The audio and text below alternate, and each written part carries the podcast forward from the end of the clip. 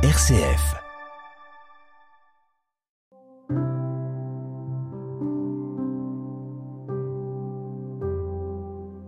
Bienvenue dans notre émission L'Évangile d'un poète.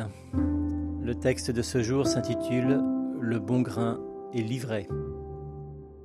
En ce temps-là, Jésus proposa cette parabole à la foule.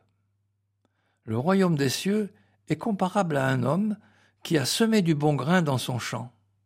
Or, pendant que les gens dormaient, son ennemi survint.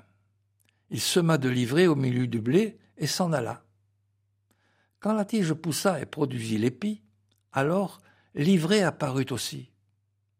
Les serviteurs du maître vinrent lui dire Seigneur, n'est-ce pas du bon grain que tu as semé dans ton champ? D'où vient donc qu'il y a de l'ivraie? Il leur dit C'est un ennemi qui a fait cela. Les serviteurs lui disent Veux-tu donc que nous allions l'enlever? Il répond Non, en enlevant l'ivraie, vous risquez d'arracher le blé en même temps. Laissez-les pousser ensemble jusqu'à la moisson. Et, au temps de la moisson, je dirai au moissonneur Enleverez d'abord l'ivraie, liez-la en botte pour la brûler. Quant au blé, ramassez-le pour le rentrer dans mon grenier.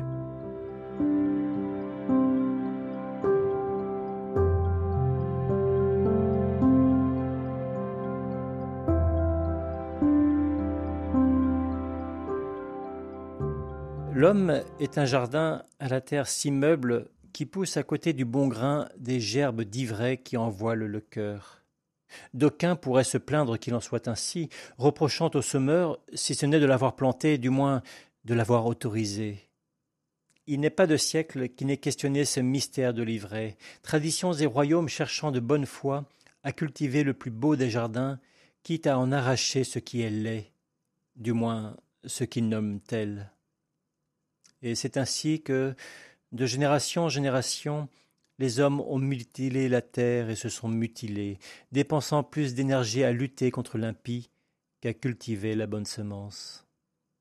Il n'appartient pas à l'homme de séparer le bon grain de l'ivraie, de condamner cette zizanie semée par l'ennemi, de l'arracher, la pourfendre, ni même de la chasser. Au temps de la pousse et de la tige, rien ne les distingue l'une de l'autre. Et même lorsque les graminées viennent à se former, l'homme peut-il encore les confondre?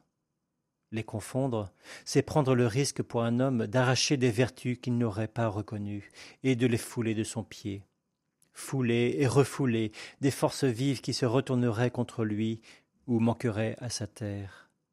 En ces temps où croissent de même élan le blé et l'ivraie, Nulle pratique, nulle ascèse, nulle morale, ni condamnation ne servent le royaume s'il cherche d'abord à éliminer l'ivraie.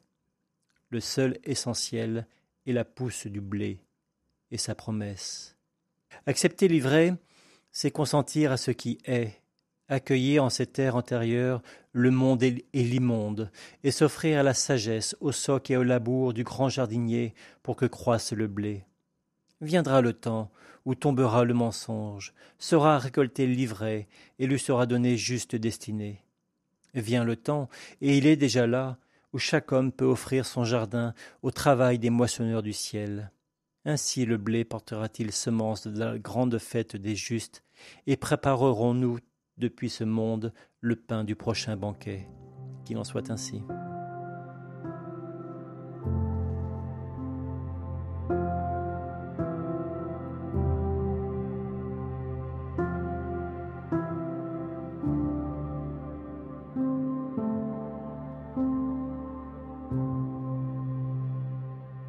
Notre Père qui es aux cieux, que ton nom soit sanctifié, que ton règne vienne, que ta volonté soit faite sur la terre comme au ciel. Donne-nous aujourd'hui notre pain de ce jour. Pardonne-nous nos offenses, comme nous pardonnons aussi à ceux qui nous ont offensés. Et ne nous laisse pas entrer en tentation, mais délivre-nous du mal.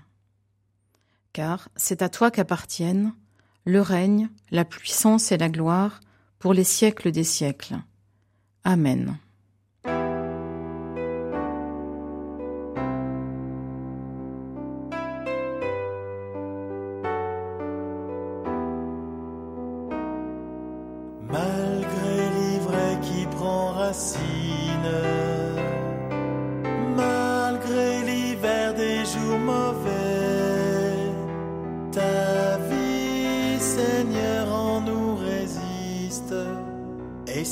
Vigueur, tu la connais.